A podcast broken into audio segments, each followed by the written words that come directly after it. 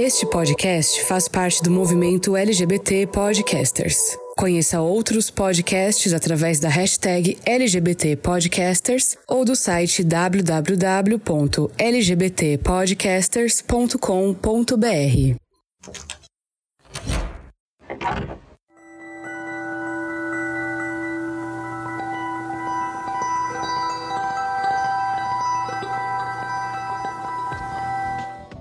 Depois da revolta na rua Christopher, em Nova York, na noite de 28 de junho de 1969, uma porta se abriu e ela não voltaria a ser fechada. Naquela madrugada, uma onda se espalhou pelas pessoas em um movimento contínuo que, por mais que se tentasse frear, se tornou impossível. A onda de se orgulhar por ser quem você é. Foi graças a esse evento que, um ano depois, outras marchas pelos direitos LGBTQIA começaram a acontecer em outros pontos dos Estados Unidos e posteriormente do mundo, dando início ao que hoje nós conhecemos e celebramos como paradas do orgulho LGBTQIA.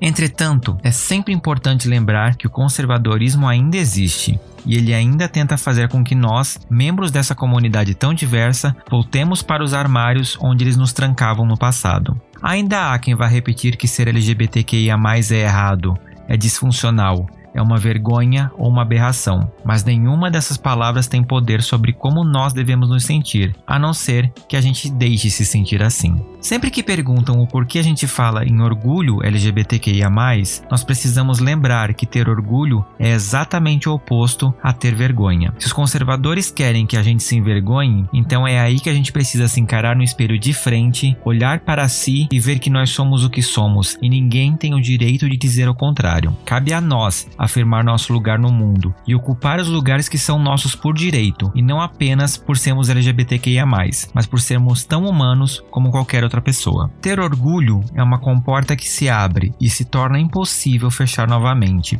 E quanto mais comportas a gente for capaz de abrir, mais o mundo ficará inundado de pessoas felizes, que se amam que são capazes de amar os seus iguais e capazes de fazer as mudanças e dar vida para os outros. Fazendo assim com que um dia ninguém mais sofra por ser quem é, por gostar de quem quiser, por não ser como alguém acha que essa pessoa deveria ser. Se orgulhar é resistir, e resistir é lutar e retomar os espaços que já são nossos, mas que nos fizeram acreditar que não eram. Eu sou Fernando Arazão e esse é o Fora do Meio, podcast que faz parte da rede LGBT Podcasters, que você encontra no arroba Fora do Meio Podcast no Instagram ou arroba Fora do Meio Pod no Twitter, e que te convida a marchar comigo e a promover o orgulho por ser e nunca mais deixar ninguém dizer o contrário. Armário aberto. Esse episódio faz parte da campanha que está colorindo a podosfera. Descubra mais buscando a hashtag Além do Arco-Íris nas suas redes sociais e no site www.lgbtpodcasters.com.br. E na segunda parte desse episódio especial para o mês do orgulho e para a campanha Além do Arco-Íris, a gente vai continuar aqui com essas pessoas maravilhosas que estavam conosco há 15 dias atrás. E se você não ouviu o episódio, eu recomendo que você vá a um episódio anterior. Mas se você quiser relembrar quem são essas pessoas maravilhosas que estão aqui comigo fazendo essa parada, convidados, quem são vocês na fila do Glitter? Oi, gente, eu sou o Bruno Feitosa, do podcast Vozes pela Diversidade, arroba NewsVPD, e também do Instagram, arroba meu banco rosa. Muito bom estar aqui de novo com vocês. Oi, eu sou Alice Lucas, sou artista visual e atriz. Componho grupo de teatro e face jovem aqui de Primavera do Leste, Mato Grosso. É isso. E aí, gente? Olá, eu sou Márcio Rolim, modelo, atriz e apresentador infantil. Mentira! Eu sou criador do canal Biquarentona, sou jornalista e falo algumas coisas sobre a vida de bichas velhas. Olá, eu sou a Lari Rinaldi, eu sou escritora e eu costumo dizer que eu sou realizadora de sonhos. Eu moro em Nova York uh, e eu produzo conteúdo de autoconhecimento, autodesenvolvimento. E é isso. Olá, eu sou Letícia Martins, do podcast Sapa Justa, um podcast onde eu nem sempre sou justa, mas sou sempre sapa. Arrasaram. Gente, eu quero já começar de novo agradecendo muito vocês por estarem aqui comigo para fazer esse episódio especial. Na semana passada a gente começou a conversar um pouquinho sobre a história do movimento LGBT, né? Como que foi esse processo todo para a gente chegar até onde a gente chegou. E nessa segunda parte a gente vai continuar trazendo um pouquinho mais para o presente, né? Um pouquinho mais para as nossas experiências. Eu quero começar já, né? Para quem dizendo, você não ouviu o episódio semana passada? Vai lá. Eu tenho certeza que você vai gostar. Tem umas coisas muito bacanas que foi bem diferente. E pra gente continuar então esse papo, gente, a gente vem de uma história de luta, né? A gente usou no último episódio as referências ali de Stonewall e as lutas aqui do Brasil que colocaram a comunidade LGBTQIA+, gritando, né, buscando por direitos, uma luta que continua até hoje, né, porque a gente ainda está buscando uma equidade com a, muitas questões da sociedade, tem sempre a galera que é contra e etc e tal. E eu queria já começar perguntando para vocês, a gente afirmando que a gente tem orgulho de ser LGBTQIA+, as pessoas às vezes ficam tipo assim, nossa, mas que história é essa de orgulho? Muita gente não sabe do porquê que a gente fala tanto sobre orgulho, né? E é importante a gente lembrar que o antônimo de orgulho, ou seja, a palavra contrária de orgulho, é vergonha. Então, se no passado a gente era incentivado a ter vergonha de ser quem nós somos, hoje a gente faz o movimento inverso, que é ter orgulho. Como que vocês enxergam então essa questão de você desenvolver esse orgulho, né, esse, de ser quem você é, de ser uma pessoa do espectro LGBTQIA+, e essa importância que a gente tem de se afirmar como pessoas LGBTQIA+, na busca por direitos? Assim, eu vejo isso como um, um, passo muito importante. Eu acho que um dos maiores passos que a gente dá enquanto comunidade, sabe? Porque principalmente no, nessas localidades em que a gente está inserido, tipo, principalmente mais no interior, digamos assim, a gente vem de uma cultura em que a gente é ensinado literalmente a ter vergonha do que a gente é. Eu sempre gosto de frisar a importância das referências na construção das nossas identidades, porque elas nos auxiliam muito. Por exemplo, na época em que eu era criança, as minhas referências eram coisas ruins, sabe? Era tipo, não que eram figuras ruins, mas eram colocadas como figuras em que eu deveria me distanciar e não como figuras bonitas e potentes que iriam me auxiliar na minha caminhada, sabe? Então, por exemplo, Lacraia, Vera Verão, figuras que têm uma importância gigantesca para a história do nosso país, que eram colocadas no lugar de chacota, no lugar de, ai, olha, a lacraia chegando ali. E, tipo, isso era muito complexo, porque eram as pessoas que eram próximas a mim, elas não estavam colocadas num lugar muito positivo. Pelo contrário, eu devia cada vez mais me distanciar dessas figuras. E depois, com o tempo, quando a gente passou a, a perceber que, na verdade, essas são as potências que a gente deveria ter abraçado, torna a nossa caminhada um pouco mais fácil, porque a gente percebe, eu acho que um mínimo de, de mudança, sabe? Hoje em dia eu consigo ver mais pessoas iguais a mim ocupando espaços de mídia, de trabalhos. Esse espaço que a gente tá aqui agora mesmo, que, sabe? E a gente não tinha isso. E hoje falar como é bonito, como é essa é, é, literalmente orgulhoso ver como que a nossa comunidade caminhou é, em muitos aspectos. E hoje, bater no peito e falar que a gente tem orgulho de fazer parte disso, acho que é um maior ato de revolução que a gente conseguiu desenvolver sabe? Eu fico muito até emocionada realmente se a gente parar para pensar de uma maneira um pouco mais grandiosa como que esse processo se deu aqui dentro do nosso país e como que ele é muito bonito, que hoje a gente tá colocando as pessoas no lugar de valor que elas realmente têm. Eu gosto muito de uma frase que eu ouvi a Pepita falando uma vez, que era, ela fala assim: Eu não levanto uma bandeira, eu vivo debaixo de uma bandeira. E eu acho que eu, eu pelo menos, levo isso muito pela minha vida, sabe? O quanto que a nossa luta é constante, porque a gente tem uma vivência, e isso transcreve na nossa vida, né? Eu lembro quando eu era criança, que eu era chamada de Maria Homem, Tomba Homem e tal, e tem um episódio que uma, professora chega para mim e fala assim: Ah, não, um menino me chamou de Maria Homem, eu fui lá e dei um socão na cara dele. Aí a professora chegou e falou assim para mim: Não, mas o que você tá fazendo é reafirmar o que ele tá dizendo.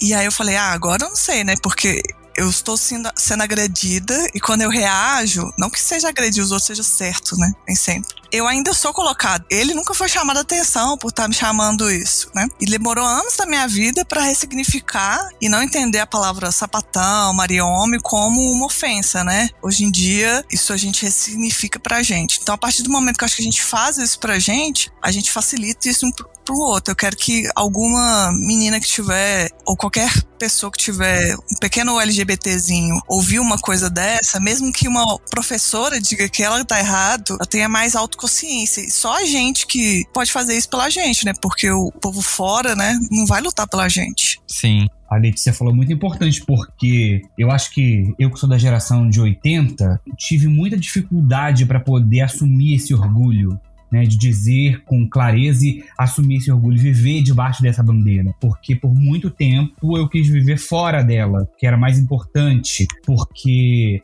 por muito tempo na minha adolescência, eu que fui uma criança viada e tive que aprender a ser um adolescente machinho e, e enfrentar tudo aquilo que eu não aguentava mais de tanto bullying na escola e ouvir. E eu lembro muito bem quando eu mudei de escola, a primeira coisa que eu pensei na minha. Eu já devia ter uns 17 anos, 16, 17 anos, eu falei que ninguém nunca mais ia me chamar de bicha, de viado, de boiola, de não sei o quê. O que eu ouvi a vida inteira, desde criança que eu estudei na mesma escola. E quando eu mudei para o ensino médio em outra escola, eu falei, nunca mais ninguém vai, vai falar isso de mim. E aí, até uma namorada fictícia eu tive, nem foi armado, não. A gente parecia namorado na escola, mas eu acabei deixando rolar e todo mundo achava que a gente namorava. Então as pessoas passaram a me respeitar daquele jeito. Então eu, claro, tive que controlar toda a criança viada que tinha dentro de mim, né? Então, assim, enfiei ela em algum lugar e virei aquele boyzinho normalzinho que não fazia nada para dar pinta de que era gay. E aquilo foi para minha,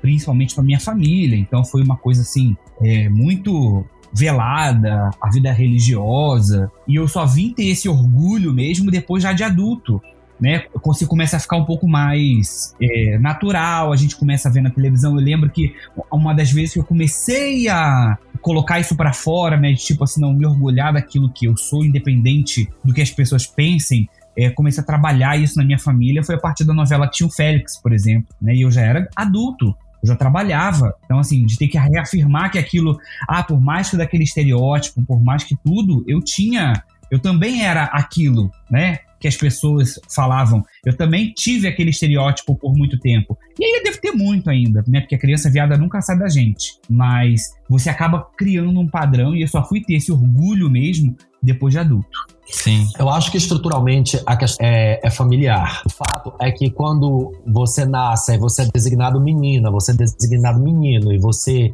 desde criança se identifica com aquilo, você tem orgulho desde criança daquilo que você é. É, é absolutamente normal as crianças que são heterossexuais é, crescerem tendo orgulho. Então toda pessoa LGBT vai crescer sem orgulho do que é. E só vai desenvolver o orgulho de acordo com os intempéries que ela vai passar até ela chegar adulta. Se foi, foi muito difícil, foi muito cagado, muito difícil que ela consiga ter orgulho daquilo. Conheço vários adultos LGBTs que mais que detestam ser LGBTs, que gostariam de não ser e que não sabem encontrar um caminho para de ter orgulho para aquilo. Por quê? Porque foi só tiro, porrada e bomba da infância e adolescência. O meu apelido era Cazuza quando eu era tava no ensino fundamental, porque é, sem barba é, eu sou muito magro, muito desde criança, e eu era muito magro na época que o Cazuza já estava morrendo. E teve uma grande publicidade da, da morte do Cazuza ainda em vida, né? Então era muito parecido com ele de fato. Na escola as pessoas diziam, canta aí uma música do Cazuza, aí Cazuza. Então assim, fica muito difícil você ter orgulho de ser quem você é na infância. Fica muito difícil você ter orgulho de quem você é na adolescência, escondendo de todo mundo aquilo que você é. Não dá. Então só dá para você começar a ter orgulho depois que você é adulto, já enfrentou a metade do mundo,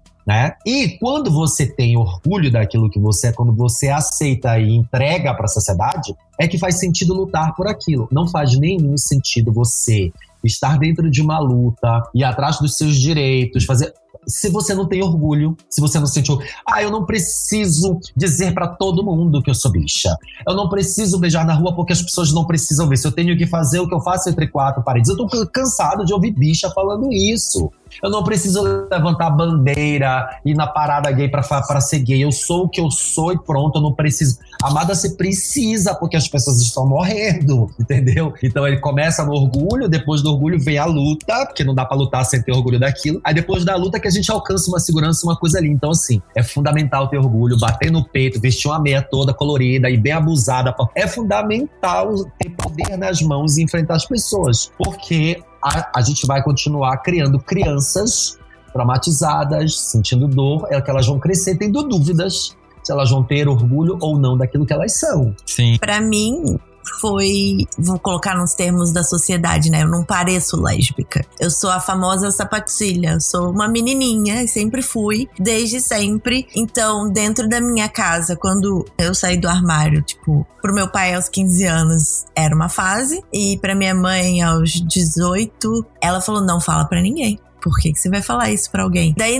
durante a minha vida adulta, né, dos meus 18 anos até meu casamento aos 29, eu fui, eu continuei saindo do armário de várias maneiras. E se eu não tivesse referências, né, de pessoas gays fazendo conteúdo sobre LGBTQ, enfim, etc., eu provavelmente nunca ia conseguir ter orgulho de quem eu sou. E aí, quando eu consegui chegar nesse patamar de não esconder no trabalho que eu sou gay, que eu tenho uma namorada e não tenho um namorado fictício, etc, etc. Isso porque eu trabalhava com cinema, tá? Eu não trabalhava assim, não era advogado. E daí que eu consegui casar vestida com muito orgulho de quem eu sou, com um vestido lindo, maravilhoso que eu queria ter. E minha mãe não foi no meu casamento. E se eu não tenho isso muito bem resolvido dentro de mim, a gente não consegue ser feliz. Só que a gente só tem isso bem resolvido dentro da gente quando a gente tem referências, entendeu? Então, se hoje eu sou uma referência para alguém que pode também não ter essa aparência muito forte, mas não, a gente não deixa de ser gay porque a gente não parece gay,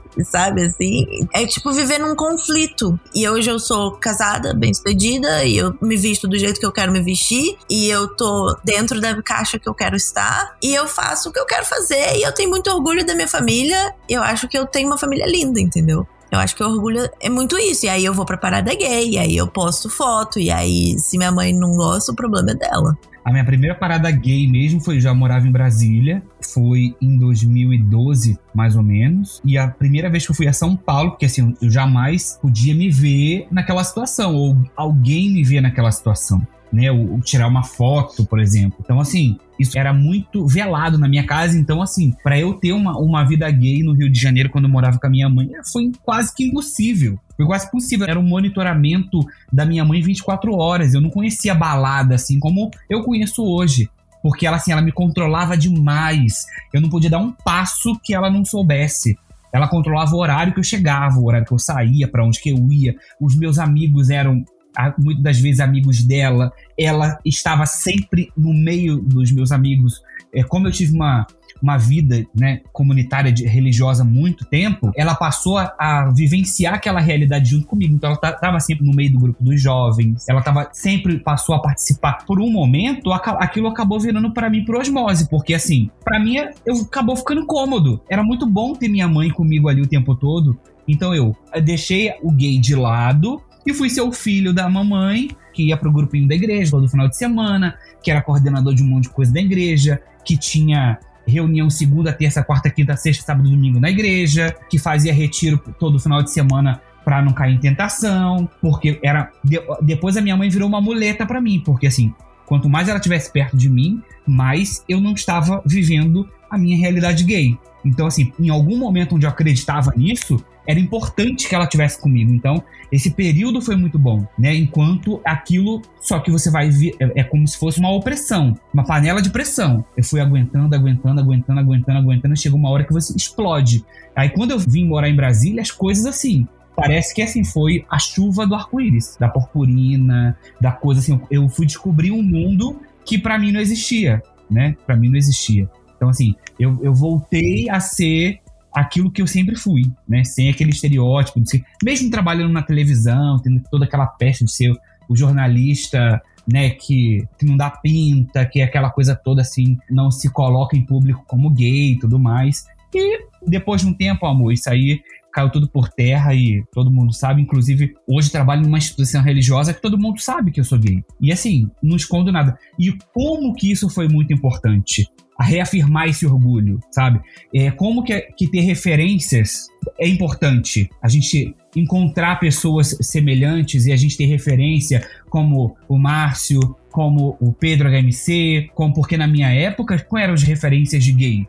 Na minha época, na década de 80, era Clodovil. Não que não, não é para ter orgulho, mas assim, essa era a visão que as pessoas tinham, né? Os concursos de transformista no Silvio Santos. Então, tudo isso era um pouco da minha referência, era aquilo que as pessoas olhavam para mim e falavam: você vai ser isso? Ai, vou sim. Se eu quiser, eu vou.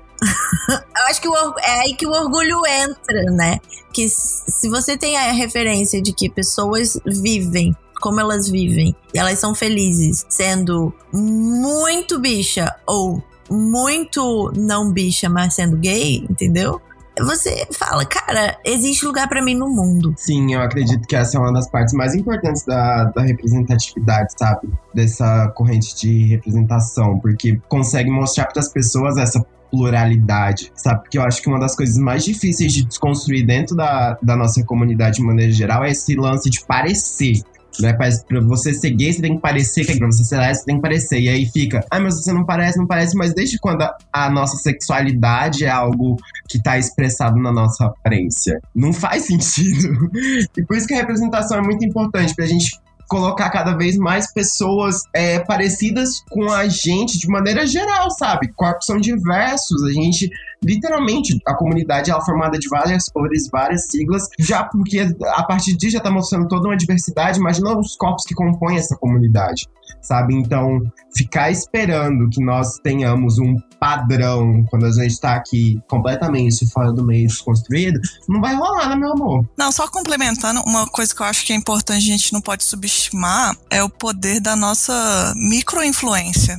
Porque o povo fala, ah, eu só que influências e famosos têm. Isso não é verdade. Eu lembro de um episódio que é muito marcante na minha vida de todo mundo, eu acho, que em 2018, quando o Bolsonaro foi eleito, eu tava numa casa com várias pessoas LGBTs. A gente foi ver a, o resultado da votação juntos né, para nos fortalecer. E quando ganhou, todo mundo chorou, foi aquela coisa. E eu lembro de estar chorando na janela, assim, preocupada com tudo. E aí eu tava reclamando, porque eu trabalhava numa empresa muito conservadora. E falei, nossa, vai ser um inferno amanhã passar em frente aquele bando de homem de TI bolsonarista.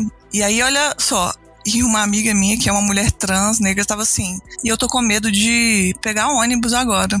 E aí eu falei, gente, eu tenho uma possibilidade que o que eu vou passar é bem diferente do que ela vai passar. E aí, depois daquele dia, eu falei: não vai ter um dia na minha vida que eu não vou deixar bem claro que eu sou lésbica. Porque tem gente que não, não tem como passar, digamos assim, como eu. E no dia seguinte, eu fui trabalhar com a bandeira LGBT enrolada. Eu passei o dia inteiro com a bandeira LGBT enrolada. Oito horas de trabalho, as pessoas olharam para mim e ficaram assim: tipo, o que, que é isso? Uma empresa super conservadora. Foi um dia muito difícil para mim, mas depois de um tempo, várias pessoas que eu não conheciam chegavam para mim na empresa e falavam aquele dia que você apareceu com a bandeira foi muito importante para mim. Obrigado, sei lá o quê. Tipo, isso num espaço micro, sabe? Então, uma pessoa me afetou diferente. Eu resolvi, no dia seguinte, fazer uma coisa diferente que afetou outras pessoas. É, é, é bacana você falar isso, porque até o próprio podcast, né? Eu lembro exatamente dessa sensação de quando eu vi o resultado da eleição e eu fiquei muito mal. Naquela semana eu fiz exatamente a mesma coisa que você. Eu fui trabalhar com tênis que tem a bandeira. E até o Fora do Meio ele nasceu desse meu desconforto de, tipo, a coisa vai ficar feia, eu preciso fazer alguma coisa. Esse desconforto que eu tô sentindo, outras pessoas podem estar, então eu preciso fazer alguma coisa e foi da onde surgiu o podcast,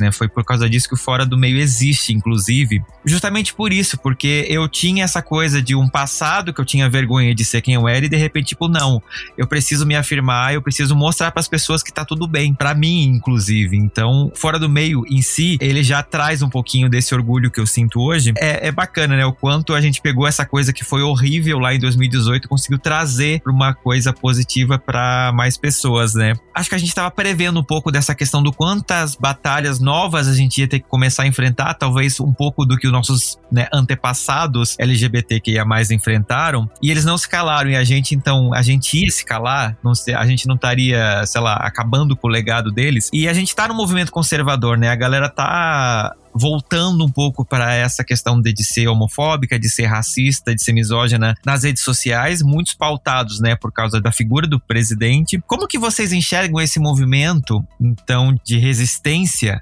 da comunidade LGBT. A Alissa pode falar da, da questão da, da comunidade trans, principalmente, que é a, porque a gente às vezes tem essa passabilidade, né? Uma pessoa trans, não, nem sempre. Então, como que vocês encaram esse novo embate que a gente tem agora em, nessa década de 2020 do conservadorismo com a resistência LGBTQIA?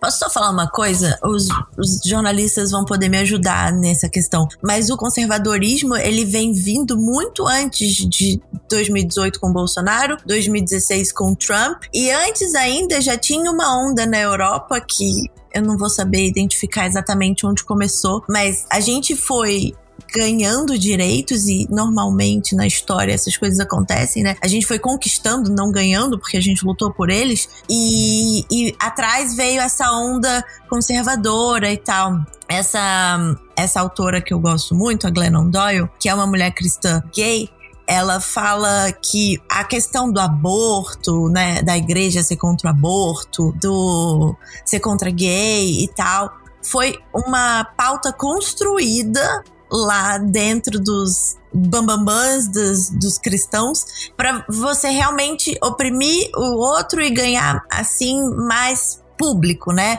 Você tem uma bandeira contra, vamos dizer assim. Isso não era assim antes, acho que dos anos 80 que ela falou que, que isso começou mais ou menos. Então, a gente chega hoje nessa nesse confronto mais, vamos dizer, com, uma, com mais bandeiras levantadas, porque estão há 30 anos, 40 anos tentando oprimir a gente, tipo, fazendo uma guerra contra a gente. E aí o lance de ninguém solta a mão de ninguém, porque como que eu, uma pessoa que, né, levo minha esposa pro meu trabalho, a minha esposa me leva pro trabalho e isso gera uma onda de que vocês precisam, ou vocês nos aceitam, ou a gente não vai estar tá aqui. A gente é, foi convidada para estar tá aqui, entendeu? Tipo assim, eu não pedi para vir para os Estados Unidos. Eu fui convidada a vir para os Estados Unidos. Então você vai ter que me dar visto, você vai ter que me aceitar do jeito que eu sou.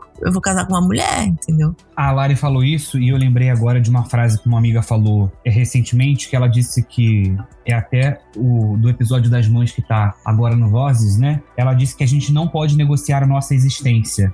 Ela em paz, a jornalista, ela, ela foi muito clara quando eu falei justamente sobre isso, sobre a gente, principalmente a minha geração, eu que fiquei é, muito tempo com essa coisa de como que eu vou mostrar isso para minha família. Então ela falou: Bruno, se eu tenho uma dica para te dar, a gente não pode negociar a nossa existência. E quando eu, vocês falando isso, eu fui resgatar. Quando a gente olha lá para trás, eu nunca deixei de ser essa a criancinha viada aqui. É isso, é isso aqui que eu preciso resgatar. Essa é a essência. E olhar para essa, para essa criança e dizer assim, tá tudo ok tá tudo ok, vambora. É, é importante ter esse orgulho. Então, é importante não negociar. E é como você falou, eles vão ter que te aceitar aí? Sim, como tiveram que me aceitar aqui. Como tiveram que me aceitar que eu sou um homem gay no jornalismo, na televisão, né? Perdi oportunidades? Sim, mas tiveram que me aceitar. Eu não pude apresentar o jornal, porque eu era eu transparecia muito quem eu era de verdade eu ouvi isso, mas eles não podiam dizer que eu não era um bom repórter, que não mandava bem no trabalho. Por que, que não me tiravam da reportagem? Porque eu mandava bem, então assim, era importante ter a competência ali, mas para apresentar o jornal eu não podia porque eu era demais. Eu transparecia demais ser, só que tiveram que me aguentar. Na verdade, se eles podiam ter me demitido, mas não me demitiram. Eles quiseram ficar comigo, eles tiveram que aceitar.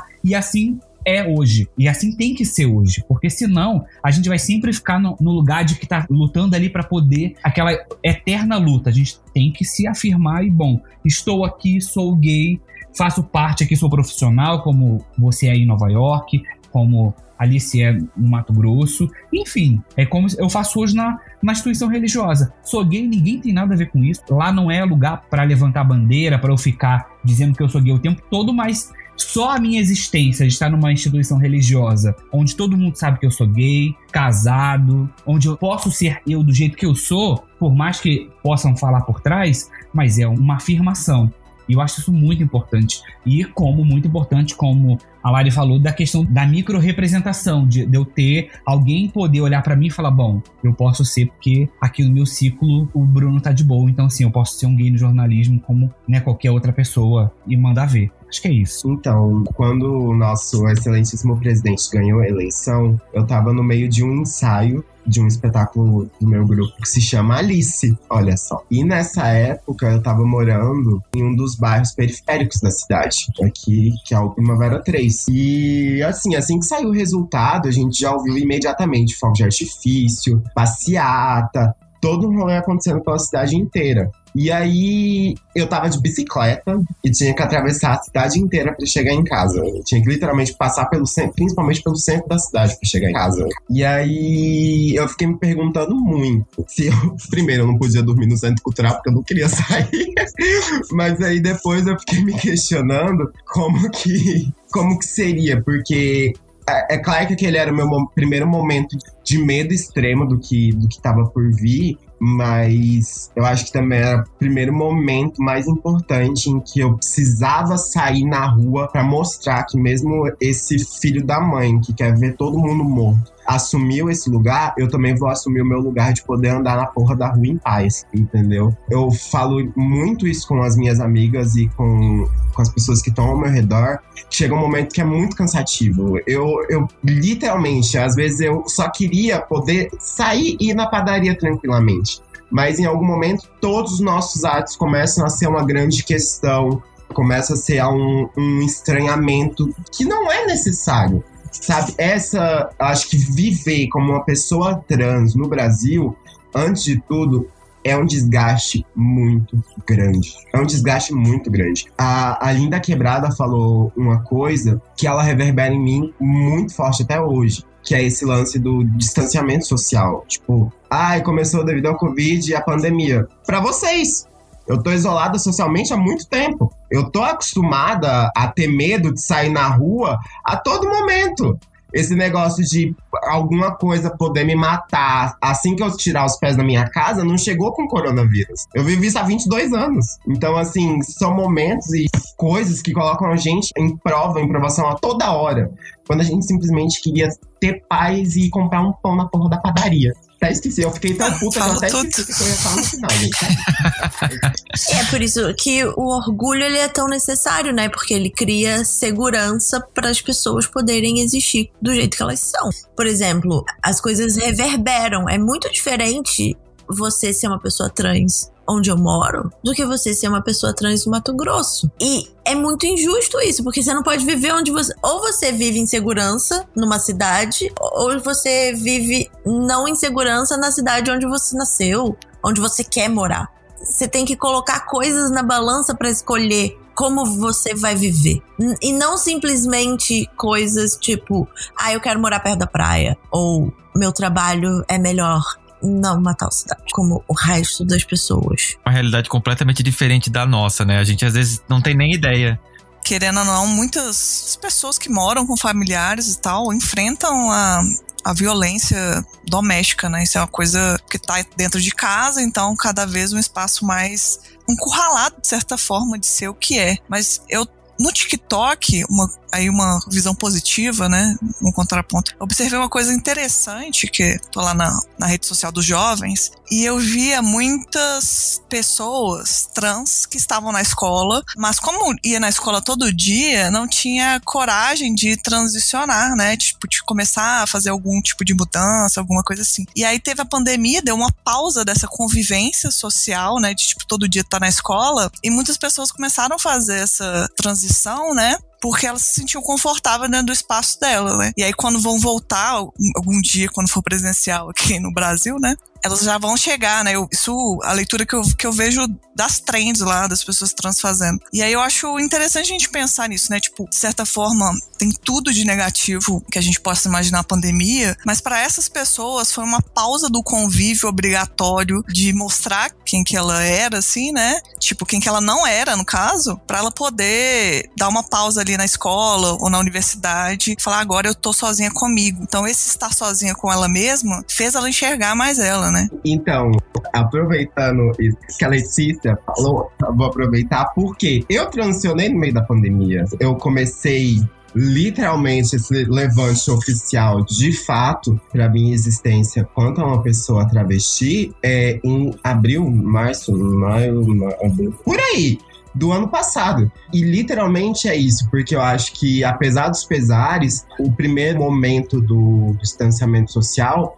foi o momento em que eu realmente consegui me desligar de tudo que estava acontecendo do lado de fora e, e, focar em mim e perceber como que esse processo aconteceu é muito louco. Porque eu falo até pra, pra galera que, que trabalha comigo, eu acho que a infeliz, olha só que ironia. Pandemia foi o melhor momento para eu ter transicionado, porque se eu tivesse que estar, por exemplo, no convívio diário ali com os pais dos meus alunos, com os alunos, com a galera da prefeitura da cidade, que é com quem eu trabalho na maioria das vezes, seria um desgaste gigantesco. Eu acho que eu estaria com bem mais fodida do que eu estou atualmente, porque foi realmente esse momento em que tá nessa reclusão, diminui o, o fluxo de pessoas enchendo o saco e interferindo nesse meu processo. Que literalmente, quando você tá do lado de fora, qualquer coisa vai te afetar, qualquer coisa vai chegar até você e você nunca tá preparado, você nunca sabe como que essas coisas vão chegar, porque a gente não espera. É igual eu falei anteriormente, e comprar um pão não ser só comprar um pão. Então, às vezes, alguma coisa te atravessa no meio desse caminho que você não esperava, que era algo da sua normalidade, do seu cotidiano, e perceber como que foi muito louco, porque que foi realmente a partir do, extremo, né, de, de isolamento que eu consegui ter esse momento em que eu olhei com um pouco mais de carinho para mim mesma, que, que também acredito que é esse um, um processo muito foda de, dessa coisa do orgulho, é começar a olhar carinho pra gente. Que a gente tá tão acostumado a odiar o nosso corpo, a odiar essas diferenças que nos compõem, que a primeira parte é começar a nos amar e aí começar a nos amar também é doloroso, porque a gente precisa abrir mão de muitas coisas, de muitas coisas que a gente foi ensinado a odiar. E é foda, porque você tem que ir contra a coisas que a sua mãe, que o seu pai, os seus avós, que pessoas muito importantes na sua formação te ensinaram. E parece que você tá fazendo um, um, grande movimento rebelde de ódio à tradição, de ódio ao que as pessoas que vieram antes da gente nos ensinaram, mas que na verdade é algo que a gente precisa se desprender porque tá fazendo. Não é rebeldia, né? É existência. Eu acho que a pandemia nos trouxe tantas dores e tanta vontade de reinventar, refazer a nossa existência, que acabou se tornando uma coisa muito confusa, sabe? Todas as pessoas que estavam na luta, estavam com projetos, estavam com coisas, hoje estão tão desnorteadas que tá, parece que tá todo mundo no, no foda. E eu tenho falado isso no canal, gente, não fiquem no foda-se, mantenham seus planos, mantenham suas perspectivas, suas lutas, porque vai mudar. Se a gente não acreditar que vai mudar, a gente vai voltar 30 anos atrás, que não tinha oportunidade, não tinha saída, que a gente não arrumava os empregos, que a gente não frequentava os lugares, que a gente. Entende? Então, assim, é preciso ter em mente que essa situação vai mudar. É preciso ter em mente que a gente traçou nos últimos anos uns projetos, uns planos e que a gente vai voltar a trabalhar com isso. Nós não vamos voltar para o submundo dos empregos, dos subempregos, da subqualificação, dos subsalários, porque é isso que as pessoas estão sentindo. Elas vêm falar para mim, sabe? E até essa semana tava levantando essa questão. A bicha velha que, que perdeu o emprego durante a pandemia. Será que ela vai voltar depois da pandemia? Porque ela vai estar mais velha. E as pessoas odeiam as pessoas velhas. As pessoas velhas são inúteis. E quando as pessoas velhas são pessoas velhas LGBTs, quando são trans velhos, elas, além de serem inúteis, elas precisam ser descartadas, porque elas são entraves, entulhos. A gente precisa tirar ela perto porque ela não serve para nada, ela atrapalha a nossa vida. O que, que estão fazendo com essas pessoas? Qual será o futuro dessas pessoas pós-pandemia? Porque elas estarão mais velhas ainda. E aí eu tenho dito, ergam-se. Não baixem a guarda para essa situação que a gente vive agora de governo, de pandemia, porque isso vai passar e a gente precisa continuar existindo a gente precisa continuar resistindo. Só que tá doendo muito, né, para muita gente. A gente tem LGBTs, eu conheço pelo menos três LGBTs em situação de despejo e pelo menos umas cinco pessoas LGBTs em situação de fome, pessoas próximas a mim, sabe? Situação Sim. de fome que a gente tem se mobilizado aqui no underground para mandar cesta básica para essas pessoas. Então, a situação tá difícil para muita gente, não. As pessoas criticam muito, né, a nossa luta. Ai, não é só LGBT que tá com fome, que está desempregado, não é só pessoa trans que está. Amado, deixa eu te falar uma coisa. É que vocês estão agora. É que a gente já tá há dois séculos. Então, assim, só piorou pra nossa situação. Só piorou. É, vocês estão experimentando um pouquinho do que a gente tá vivendo já tem bastante tempo, né? Então, as pessoas que trabalham na rua. Eu li uma discussão séria seríssima ontem, que eu não tenho uma opinião formada, tá, gente? Não tenho. Que é sobre prostituição, trabalho do sexo ser ou não visto como uma possibilidade para pessoas trabalharem, serem normalizados, ou se aquilo é visto como exploração, se as pessoas estão ali porque elas estão com fome, o que levou. E aí essa pessoa que fez a crítica, ela fala diretamente para mulheres trans na rua se prostituindo Né? Ela fala assim que não é uma escolha para a maioria delas, que para quase nenhuma delas se prostituir, elas são levadas a fazer isso por falta de empregabilidade e acesso.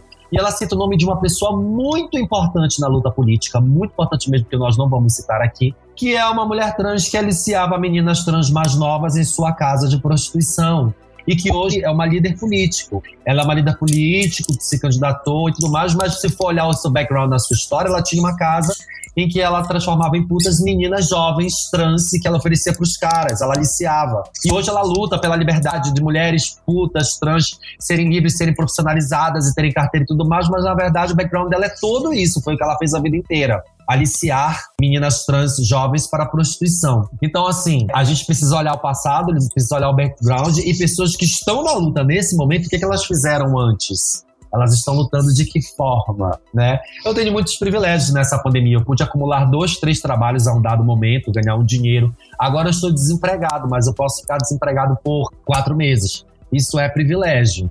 Isso é privilégio, porque há pessoas que não têm comida e ter comida não é privilégio, ter comida é essencial. Mas a gente precisa olhar com mais cuidado, né? Para quem, quem realmente está em situação de vulnerabilidade agora. E o que é vulnerabilidade de Sim. fato e o que não é. Não, de fato. É, é, bacana a gente falar isso, porque eu tô fazendo aqui um retrospecto, conforme vocês foram falando, e eu tô vendo realmente, né, o quanto o mundo, a gente. Até olhando, vamos pegar o exemplo da Igreja Católica, que é uma coisa que aparece na televisão e todo mundo acaba falando, né? Nós tivemos, sei lá, João Paulo II, que era um papa que uma galera gostava, uma galera não gostava por causa dessa dualidade meio conservadora. A gente foi para um Bento XVI, que era ultra conservador, e agora a gente tá com um Francisco, que é mais liberal. O quanto o mundo realmente seguiu essa tendência também, né? Na Europa, nos Estados Unidos, aqui no Brasil, o quanto essas coisas refletem, a gente tá vendo o ciclo se repetindo, e isso faz a gente querer lutar, né? Quando o Bolsonaro ganhou, a gente que é LGBTQIA+, ficou com medo de morrer, e de repente tá todo brasileiro com medo de morrer, né? Ele conseguiu fazer um negócio estender para toda a população brasileira de uma forma que a gente não esperava, e agora tá todo mundo com medo, né, gente? Bem-vindo. Esse foi o nosso sentimento lá em 2018. Mas ao mesmo tempo, isso que vocês falaram que eu acho ótimo, o quanto esses movimentos que querem é, lutar contra a comunidade LGBT, a comunidade negra, né, essas ditas minorias, fortalecem a gente, porque daí a gente parte pro ataque também, né? E a gente tem que fazer isso. E uma coisa que eu percebi nesses últimos meses, e eu quero muita opinião de vocês sobre isso. No passado, em Stonewall, a gente tinha lá essa coisa da, das mulheres trans, drag queens, sendo proibidas de entrar em determinados locais, proibidas de andar na rua com a roupa que elas queriam, né? A gente teve essa questão do empoderamento da comunidade com essa figura do homem cis branco com uma heteronormatividade. E hoje a gente está questionando muito isso, né? Hoje a gente olha para a comunidade, as pessoas gordas, as pessoas pretas, as outras minorias estão dizendo, olha, a gente também tá aqui, a gente também quer aparecer como cara da comunidade. Como que vocês enxergam isso? Vocês concordam que a gente tá com uma caminhando por uma nova cara da comunidade ou não, talvez eu esteja um pouco iludido. Olha, eu acho que não, não seria não seria assim uma nova cara para a comunidade. Acho que a que a comunidade está começando a perceber que esse lance da não da pluralidade, mas que a gente já deixou muitos corpos de lado ao longo da nossa trajetória, sabe? Dentro da nossa escadinha de passabilidade, existem pessoas que estão no fim. E aí, agora, parece que bateu a, no botãozinho assim falou: Nossa, tem gente que tá mais embaixo que a gente, né? Que loucura, vem aqui, vamos. Então, acho que a comunidade ela percebeu que existem outras pessoas fora desse meio em que a gente está acostumado, porque é muito bonito a gente ver Harry Styles usando umas roupas legais, a gente falar que ele é uma tendência de moda, a gente vê artistas multimídias falando sobre sua sexualidade, sobre gênero de maneira aberta, mas a gente não está acostumado a ver pessoas comuns que estão aqui do nosso lado falando sobre isso, sabe? E acho que aí a gente entra nesse lance da microinfluência que já foi falado aqui. Como que a gente é, começou a perceber as pessoas normais, mas também as pessoas que estão ao nosso redor sabe? Porque a gente tá, tá muito condicionado nessa ideia de que referências são pessoas grandes, são a galera que tem artigo, o, o pessoal do. Sabe? A gente tá, tá acostumado a jogar as coisas muito lá em cima, quando na verdade o que a gente deveria se inspirar são pessoas que são muito mais próximas da gente, porque são elas que têm uma vivência próxima nossa. Eu acho que, que tá nesse, nesse movimento, sabe? Dessa essa percepção. Porque realmente não, não são corpos ditos como padrões, e aí desculpa se eu ofender algum padrão, são corpos tipo, ditos como padrões que vão ser essa grande figura de representação, porque eles são corpos que estão acostumados a estar ali. Tipo, Desculpa, mas que espaço um homem branco cis vai reivindicar, sendo que ele já tá ali naquele espaço há pencas de tempo? Sabe? Como que uma pessoa branca vai falar, ah, eu preciso de espaço em tal lugar? Beloved? Então, assim, é, acho que a gente está cada vez mais chegando no momento que matar com gentileza não está sendo suficiente, né?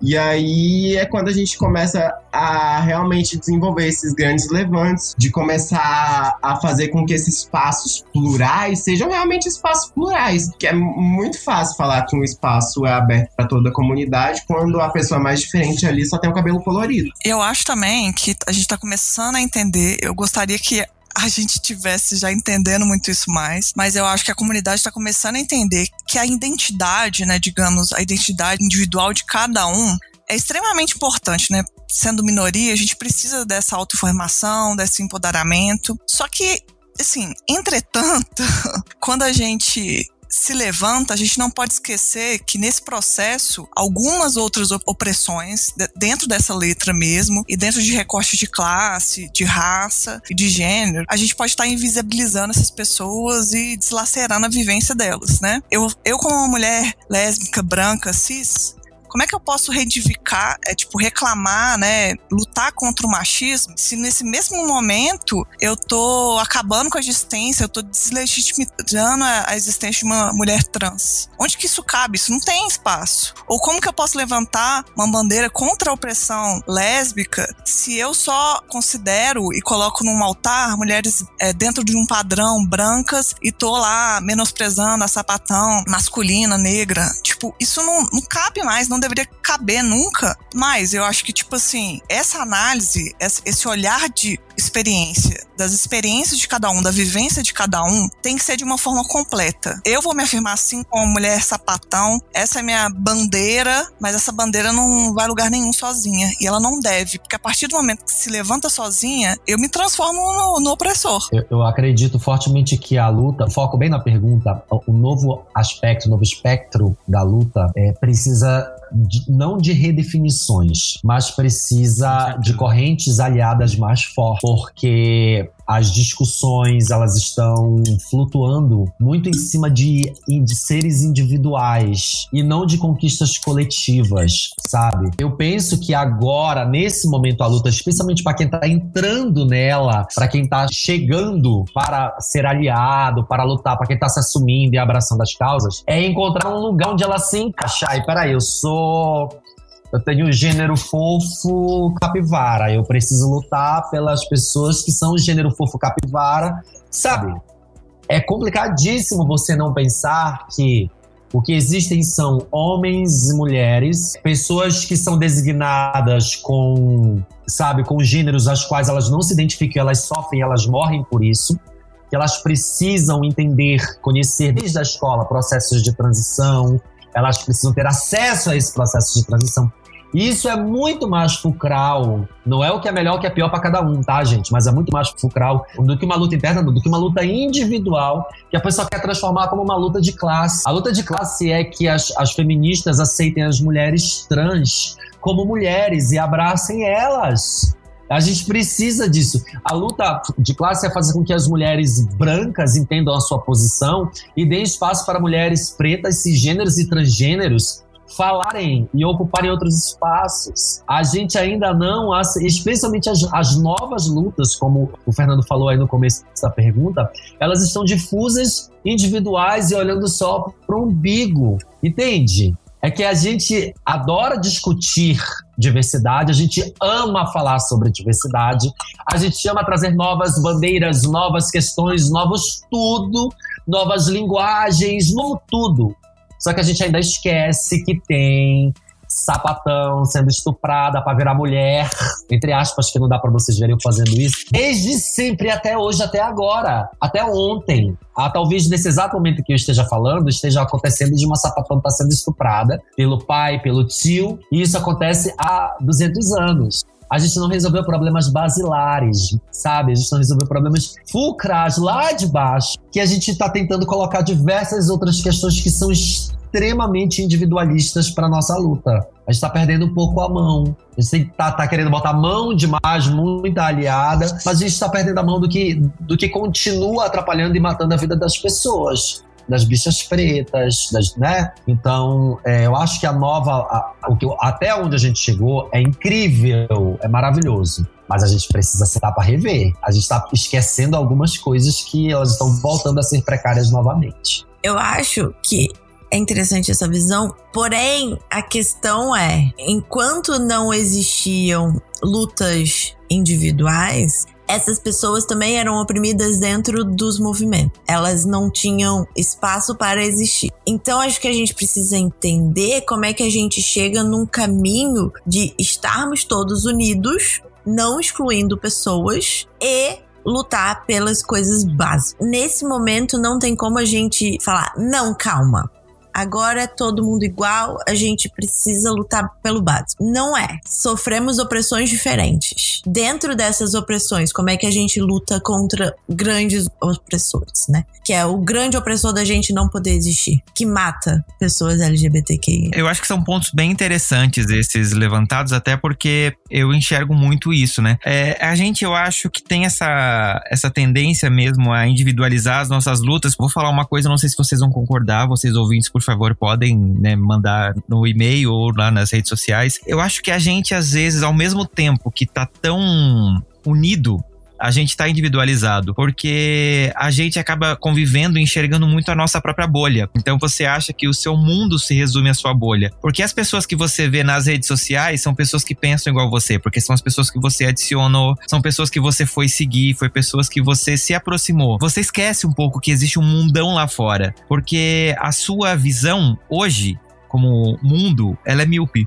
Ela tá ali a dois passos de você apenas. Eu acho que isso é um problema que a gente, como sociedade, criou pra gente, né? E isso envolve vários aspectos, né? Tem documentários aí que já exploram isso, mas que a gente acaba se fechando a gente esquece realmente que tem outra coisa porque você não se dá o trabalho de abrir a sua janelinha e enxergar um pouco mais o, o horizonte. E eu acho que essa mídia do podcast, por exemplo, ou a mídia do YouTube, ou até outras mídias que a gente tem por aí, a gente precisa divulgá-las cada vez mais para fazer essas vozes chegarem mais longe. Não adianta, por exemplo, sei lá, a Alice, que é uma mulher trans maravilhosa, ter um trabalho lindo, se só eu vejo, se eu não passo ele adiante, porque eu fico tipo, ah, eu não sei, eu acho que meus amigos não iam gostar. Filho, você tem que passar. Não importa se eles vão gostar ou não, ele tem que chegar até eles. Eu acho que isso que é o mais importante, é uma coisa que a gente tá esquecendo de fazer hoje. Então, é, o que, que vocês acham que a gente, como comunidade LGBTQIA, baseado em tudo isso que a gente viu, né? Todas as lutas que começaram e que a gente conquistou direitos hoje e que a gente tá lutando ainda para conquistar, pode esperar. Qual que é o movimento que vocês acham que a gente tem que continuar seguindo para que tudo melhore? e não regrida. Teve um evento aqui chamava Mulheres na Escrita, de mulheres brasileiras que escrevem, né? E aí veio uma ativista chamada Lua Lessa e ela virou para as organizadoras e tal e falou: faltou uma mulher indígena, faltou uma mulher trans, faltou uma mulher. Tananã. E tinha sido o primeiro evento, né? O primeiro ano do evento. E aí eu falei com ela assim: ah, mas foi o primeiro ano. Tipo, as meninas mó se esforçaram, elas estão sempre na luta e tal, porque foi um, um evento criado pela Mulheres da Resistência no exterior. E aí a, a Lua virou para mim e falou assim: não dá pra gente fazer eventos de luta sem incluir todas as lutas. E não importa se é o primeiro. Então, eu acho que esse, esse pensamento ficou muito na minha cabeça, assim. Esse espaço aqui é um espaço que já tem muita diversidade. Eu acho que o esforço é esse. É a gente olhar para fora da nossa bolha e convidar pessoas que não estão na nossa bolha, porque senão não é uma luta. Concordo. A gente precisa ter esse, esse olhar. Passou da hora da gente só ficar olhando pro nosso quadradinho né? Não dá para eu ficar só resumido aquele núcleozinho que eu circulo sem olhar para as outras pessoas. Como o Márcio falou anteriormente, é, ele conhece um monte de, de gay mais velho que está passando por necessidade.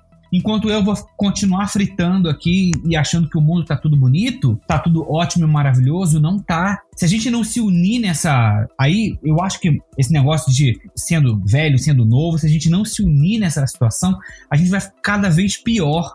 A coisa já não tá boa. Se a gente não tiver esse pensamento de que eu preciso incluir a bicha indígena, a lésbica indígena, a trans preta, a trans branca, é, a periférica, a que não é periférica, se a gente não começar a ter esse pensamento, nossa, assim, é fadado ao fracasso. Como é que a gente quer construir alguma coisa? Como é que a gente quer lutar alguma coisa se eu tô sendo sexista o tempo todo? Se eu tô buscando só os meus, né? Eu como homem branco, cis, como super passável, né? Se eu ah, eu vou, vou lutar só pelo meu quadradinho e vou não olhar para o lado que tem a, a, bicha preta, a bicha pobre, né? A, a lésbica, a trans, seja ela da onde for, a gente precisa ter esse olhar. E isso não é, eu digo que assim, isso é uma coisa que a gente precisa construir na gente, né? É, é uma construção desse olhar, desconstruindo tudo aquilo que a gente vem trazendo, carregando ao longo do tempo. Eu, se no meu trabalho eu não, não puder pensar uhum. como comunicador, como produtor de conteúdo, não puder pensar nessa diversidade que a comunidade LGBT tem, que sentido faz eu estar tá lá? que sentido faz eu só pensar em falar coisas com pessoas brancas, cis, é, que tem uma condição social, que falam de, de X, de Y, e esquecer de todos os outros. Principalmente nesse período de pandemia que a gente está vivendo. Né? Assim, que não é um período que ah, é, três meses, não, a gente já está quase um, né, um ano e meio nessa situação e eu preciso olhar para as outras pessoas. Eu preciso ter essa pluralidade ao meu redor, seja ela não só na questão do, do, LGBT, mas de outros também. Né? Eu também tenho que olhar para toda uhum. essa, essa gama de pessoas que vivem ao meu redor, tem que olhar. Eu acho que hoje a gente está muito. É, a gente foi muito condicionado a viver só com a cabeça olhando para o celular, né? E esqueceu de virar o pescoço um lado para o outro. A gente deixou de olhar as pessoas, a gente deixou de olhar as situações. E aí a gente vê o reflexo do que a gente está vivendo, que as pessoas não se olham, não se conhecem, não, não escutam a história do outro. Aí, com isso, eu não consigo, né, evoluir nesse sentido, né? Como é que eu vou fazer uma luta ou então falar, por exemplo, de dos povos originários, de se não tem nenhum indígena participando daquele evento? Como é que eu vou querer falar sobre isso? Como é que eu vou querer falar sobre, sei lá, dificuldade no mercado de trabalho se eu sou um homem branco cis? Não tô escutando ninguém que tem a mesma formação que eu, ou mais, mas é negro. E aí, na hora lá da seleção, eu fico e a pessoa não. Como é que eu não consigo olhar uhum. para isso? Eu acho que a gente precisa é, começar, né? É, já passou da hora de fixar o olhar em, nessa, nessa abertura para que a gente consiga incluir todo mundo. Não, total. E eu acho que é cobrar mesmo desses, desse povo aí que faz lei para que isso seja cada vez mais institucional. Tipo, Brother, é assim, você vai abrir uma empresa, beleza, você vai contratar 10 funcionários, um tem que ser preto, um tem que ser não binário, etc.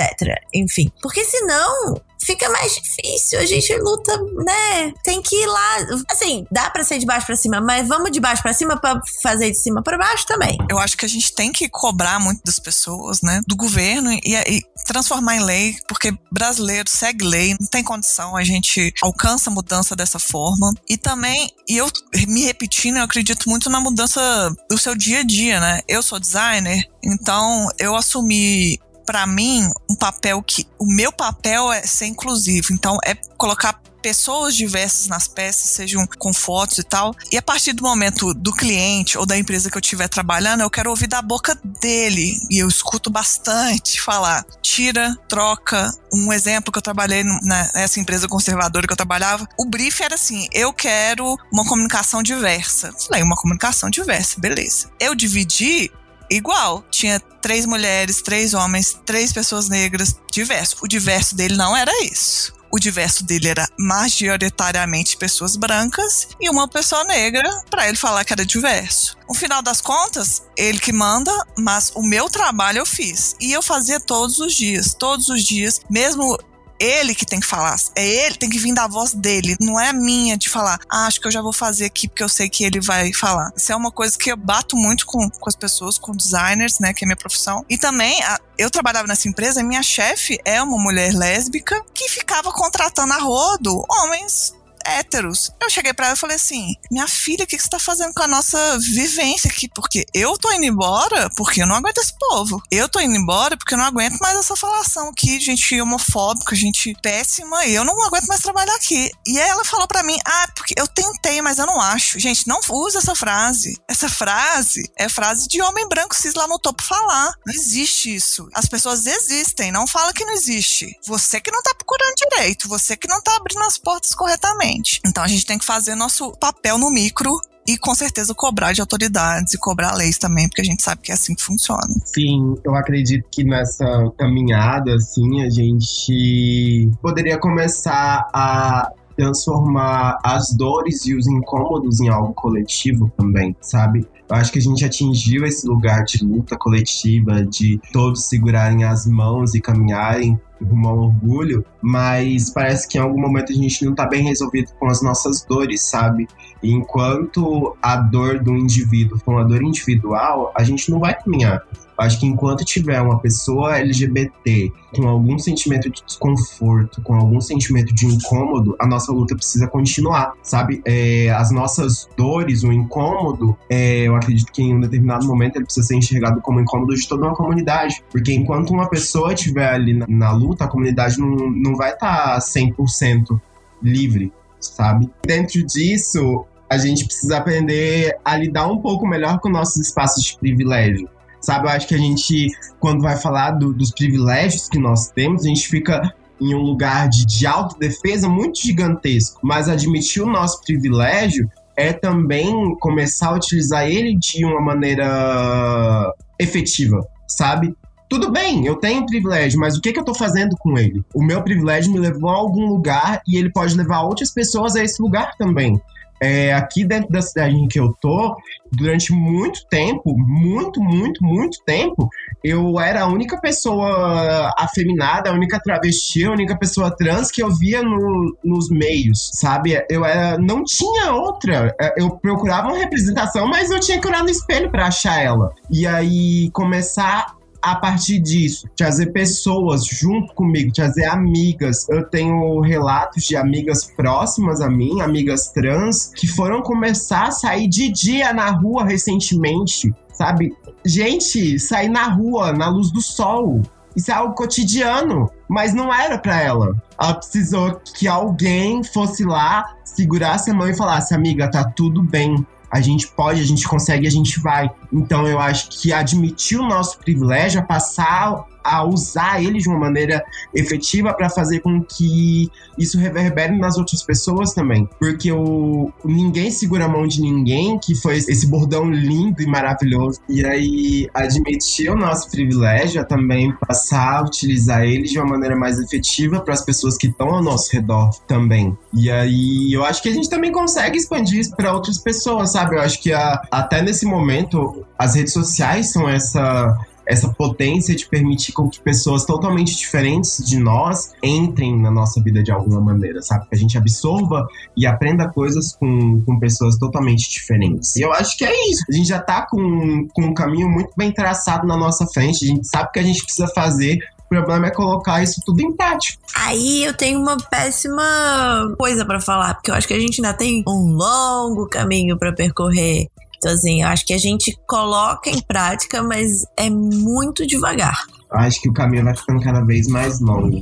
Como esse, este episódio, essa continuação de episódio, ele tem um fundo na história, né? Uma questão histórica. A gente começou falando de Stonewall e a gente começou falando da individualidade de cada um agora em 2021 em problemas de pandemia. Eu convido a todo mundo que está escutando o podcast a olhar para a história. É muito difícil, gente. A gente chegar agora na luta, a gente, ai, me, me, me encontrei, me assumi gay, sou isso. Vou chegar agora aqui, vou ver o que, que tá rolando e vou ajudar todo mundo, vou arrasar, eu tô com muita vontade. Se vocês têm muito desejo, muita vontade de ser aliado, de, de se assumir, de sair tudo, dá uma visitada, assim, dois séculos atrás. Bora olhar a Marcha, bora olhar Stonewall, bora olhar algumas pessoazinhas, assim, de leve. Dá pra baixar os PDF da internet, gente. Preciado, Achille Bebê, umas coisas de leve, Foucault. Não precisa ler muito, não. Tira só uma semana da tua vida, tá? E leia estude, procure se informar, ver as pessoas novas que estão fazendo e escrevendo coisas novas nas redes sociais, que é o nosso novo meio de comunicação. A gente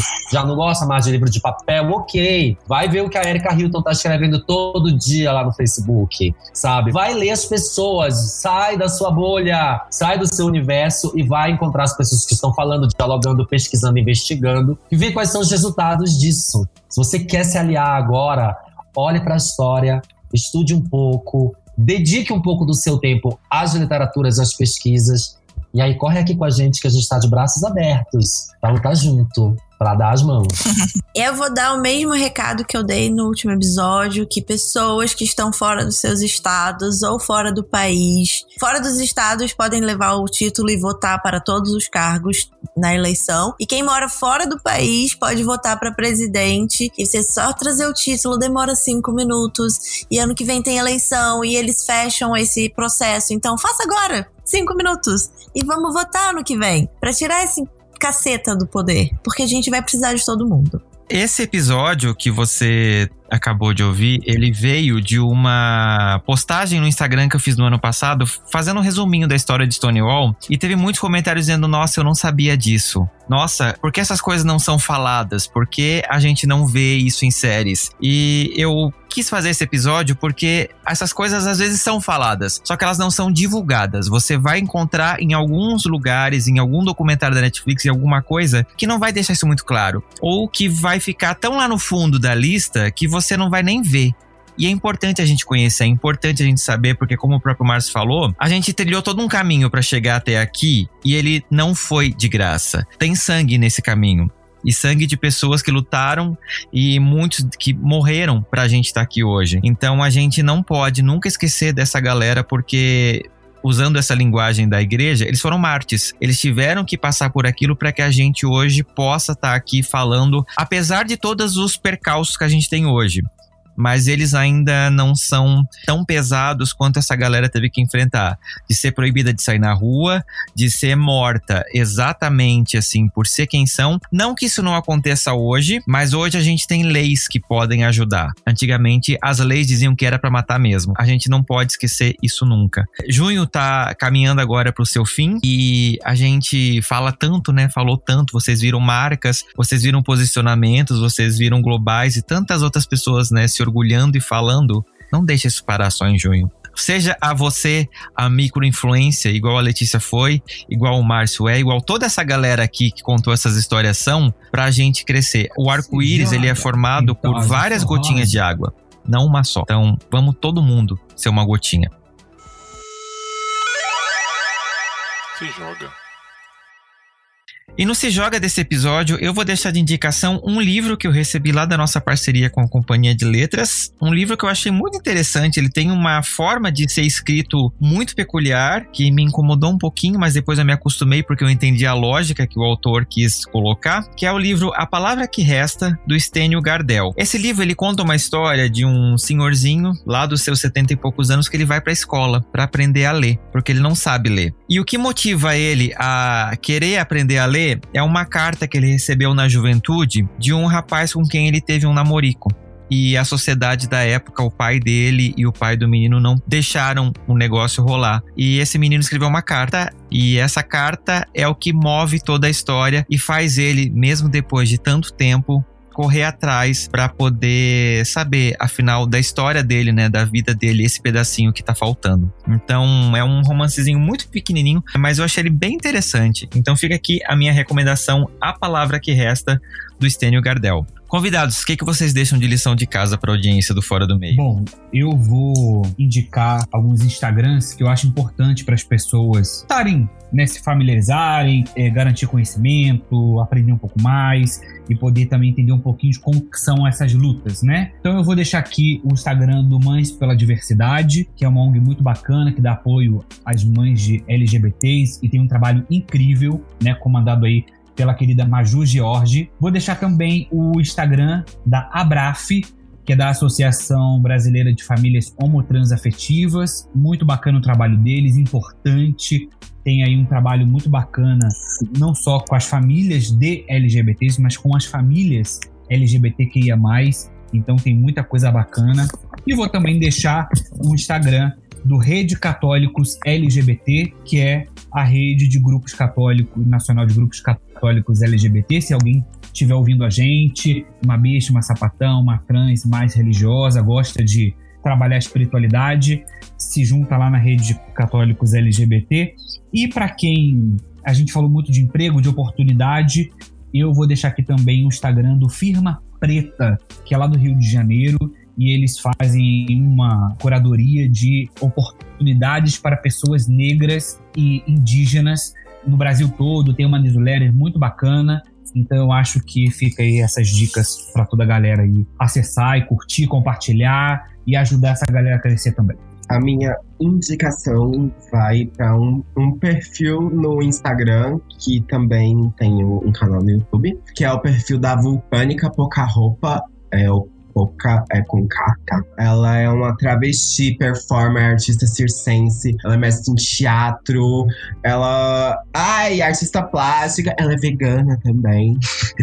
e ela criou um conteúdo muito massa no Instagram, falando sobre diversas pluralidades. Tem receitinha também. E no canal do Cuceta Produções, ela tem. que é um trabalho de mestrado, pesquisa de mestrado dela. Ela apresenta várias artistas travestis e fala um pouco sobre o trabalho delas. E a minha segunda indicação agora é pesquisa, gente. Não adianta nada a gente passar uma caralhada de coisa para vocês ver e tu aí preguiçosa em casa não, não lê não assistir, não procurar. Então, assim, eu gosto de frisar essa parte porque a informação tá aí, entendeu? Hoje em dia, não aprende quem não quer. É claro que tem as dificuldades de acesso, eu entendo, mas não é disso que eu tô falando. Vamos ser pontual aqui, tá bom? Fica com a tia que a gente caminha junto. Vai, lê, procura, porque a gente tá há 365 dias passando informativo, já tem eu não aguento mais ver vídeo explicando a diferença de travesti e drag queen. Eu já tô em 2021 e eu tô vendo a mesma coisa no Instagram, gente. Então é isso. Eu termino emputecida as minhas indicações. Muito bem. Ó, vou ajudar vocês na pesquisa, hein? Tem um documentário na Netflix que chama Stonewall Uprising. Não sei o nome em português, mas a, como chama? O surgimento de Stonewall. Procure Stonewall que vai ter lá na Netflix. Sim, no Instagram do Fora do Meio vai ter lá a fotinho da capa. Boa.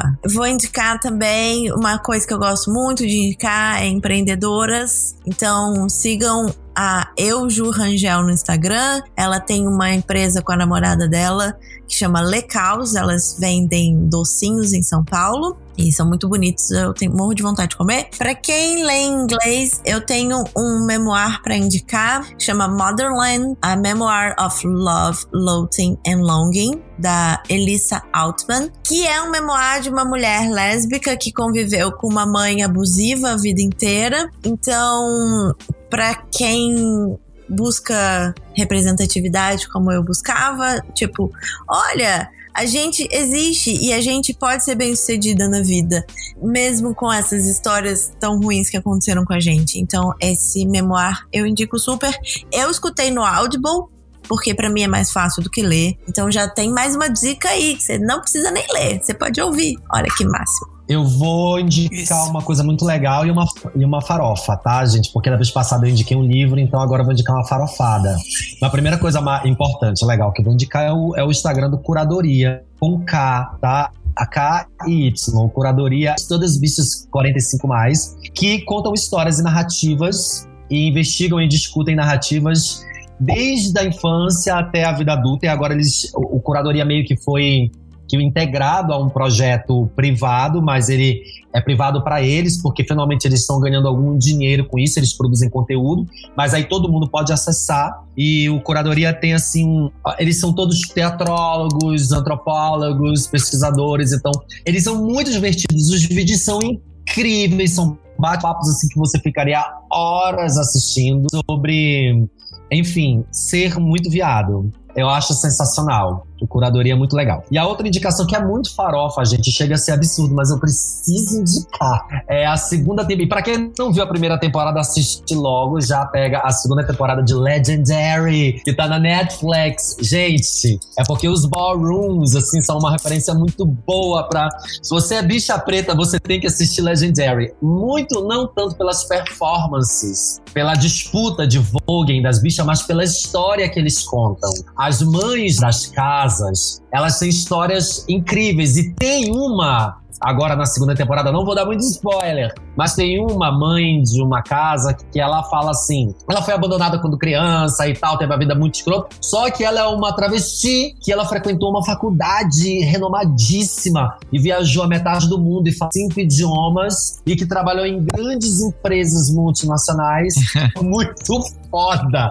Assistam Legendary. Quem não viu a primeira temporada, corre para ver a curtinha e corre para ver a segunda, que eles carregaram nas histórias das bichas e que tá maravilhoso. Eu adoro. Tem algumas indicações aqui. A minha primeira indicação é para vocês seguirem o Instagram da Truck do Desejo. Truck do Desejo é um bloco de carnaval aqui de Belo Horizonte, que é maravilhoso, uma das coisas mais esplêndidas que eu já vivi na minha vida, que é um bloco de mulheres lésbicas, bissexuais, cis, trans, e elas, como não tá tendo carnaval, a gente não vai ter tão cedo, elas estão fazendo um trabalho muito interessante de fazer campanhas para levar comida para as mulheres LBTs e várias outras coisas que elas fazem de conscientização e precisam muito do incentivo de todo mundo. Então, Truck do Desejo, segue lá. Eu almejo um dia ainda que eu possa voltar a participar desse bloco, que é uma das coisas mais bonitas que eu já fiz na minha vida.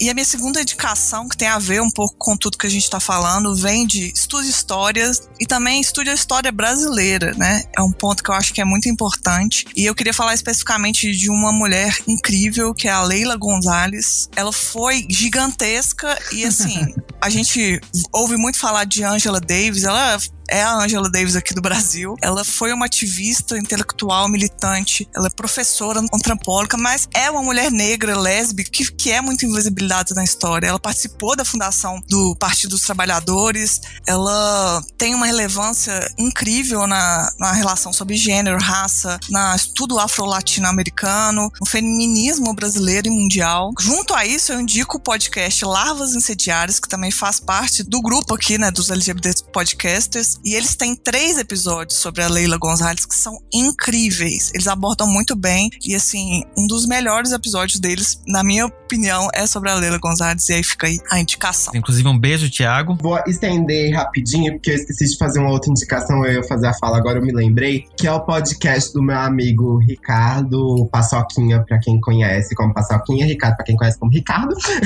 que é o Cafivaras Trancadas. Que foi esse lindão que me introduziu esse, que me educou a começar a ouvir podcast e, consequentemente, me trouxe até aqui, né?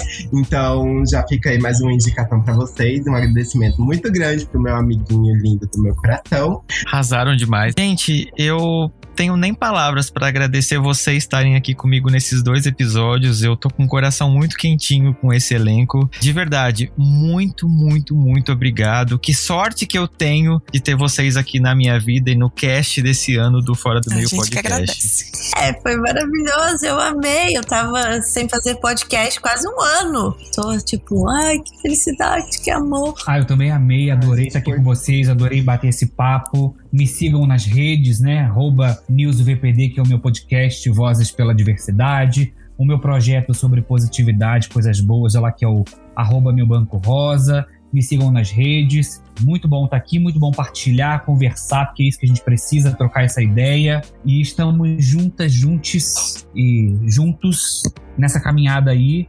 E vamos que vamos, porque eu, além aqui do Fora do Meio, eu tô louco para gravar o especial gigantesco do B-Mail, porque eu estou muito honrado de estar participando desse podcast com o Márcio Rolim, que eu sou super fã. Afinal de contas, eu estou no caminho de ser uma bi quarentona. Falta pouquinho. Amor! não vou deixar ninguém me invisibilizar também, não. Me sigam nas redes. O meu arroba é Lari em Nova York, NY. Ai, gente, foi maravilhoso. Eu eu queria fazer um agradecimento muito grande pelo convite, foi super divertido. E um agradecimento muito grande a todos vocês que estão aqui, gente, foi maravilhoso. Adorei conhecer esse cast. E assim, eu já tô esperando a farofa começar, né, meus amores? A gente tá aqui pela farofa, pela militância também, mas mais pela farofa. E é isso, me sigam, arroba Alice Lucas, o E do Alice é um 3, por favor. E eu tô lá no arroba Diverso Atelier também, vendendo minhas artes, fazendo encomendas e coisinhas.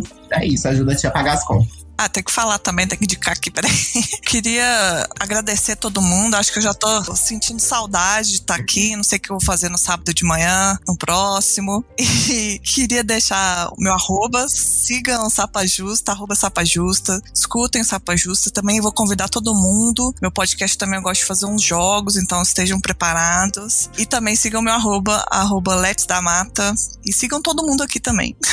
Não deixe de seguir o B40 BEE 40 tona, tudo junto assim. E vão lá, tem muita farofa, muita coisa boa. Às vezes a gente chora, mas a gente ri mais do que chora, porque rir é importante.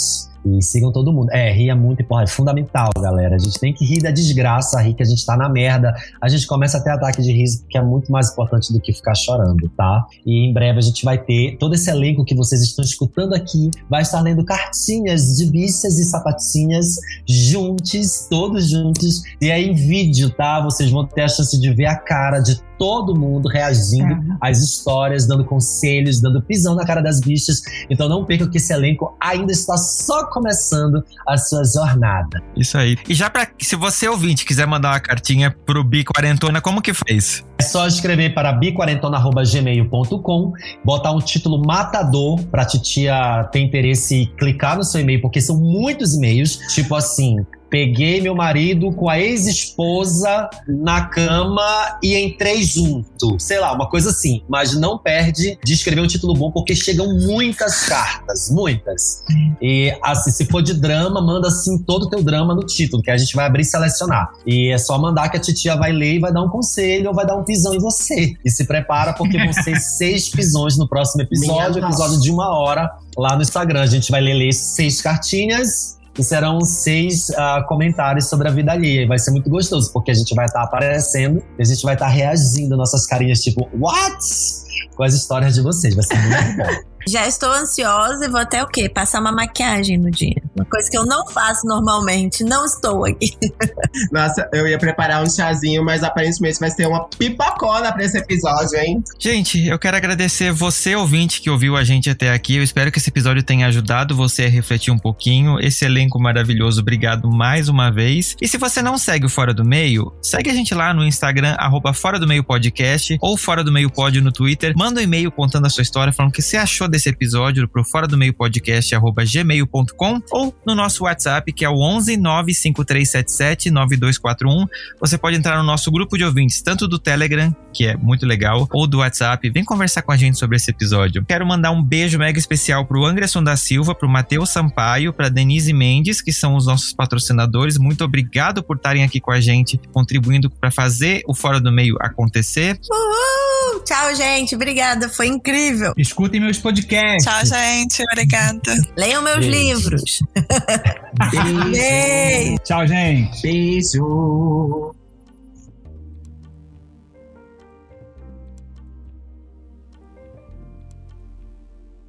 Queridos ouvintes do Fora do Meio. Essa é um, uma parte que não estava programada para o podcast, mas que eu preciso compartilhar com vocês. Esses dois últimos episódios que vocês ouviram, esses especiais para o mês de junho, eles foram pensados como uma forma de a gente lembrar quem a gente é.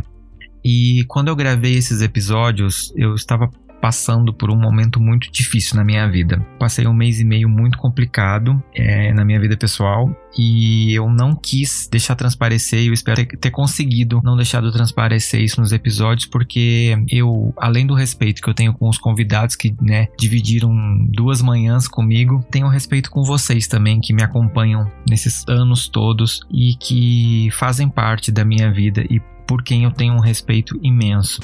E eu quis que vocês recebessem um conteúdo com a qualidade que vocês já conhecem e já esperam. Infelizmente, é, eu preciso de um tempinho para colar uns caquinhos aqui dentro de mim.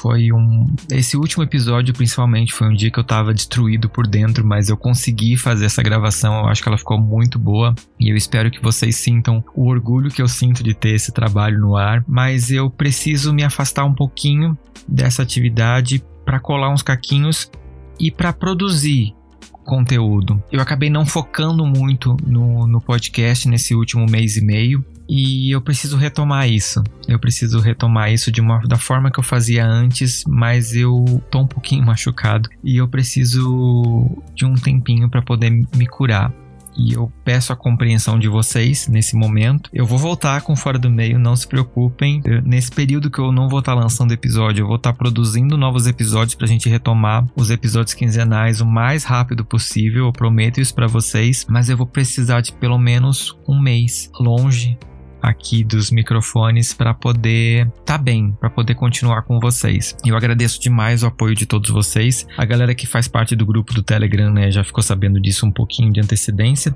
É, é importante eu sentir o quanto vocês gostam do meu trabalho, o quanto de vocês gostam de mim para esse momento. Vai me ajudar a voltar muito mais rápido. Como eu sempre fui muito honesto com vocês, eu sinto que eu preciso ser honesto nesse momento também. E eu não ia me sentir bem em fazer as coisas de qualquer jeito, porque eu nunca fiz isso aqui no Fora do Meio. E não ia ser agora que eu ia começar a fazer. Então, eu sei que vai ser um período que a gente vai estar tá longe longe assim, né, de, da gente ter episódios, mas eu vou estar tá presente ali nas redes sociais, vocês podem conversar comigo, etc. Mas em breve a gente está de volta junto, tá? Eu peço por favor a compreensão e eu agradeço de coração todo o apoio que vocês me dão esses anos todos aqui produzindo esse podcast. Eu vou ficar bem, tá? Não se preocupem. Eu prometo para vocês que eu vou ficar bem. Em breve a gente está de volta. Tá bom? Um beijo. Se cuidem e até breve.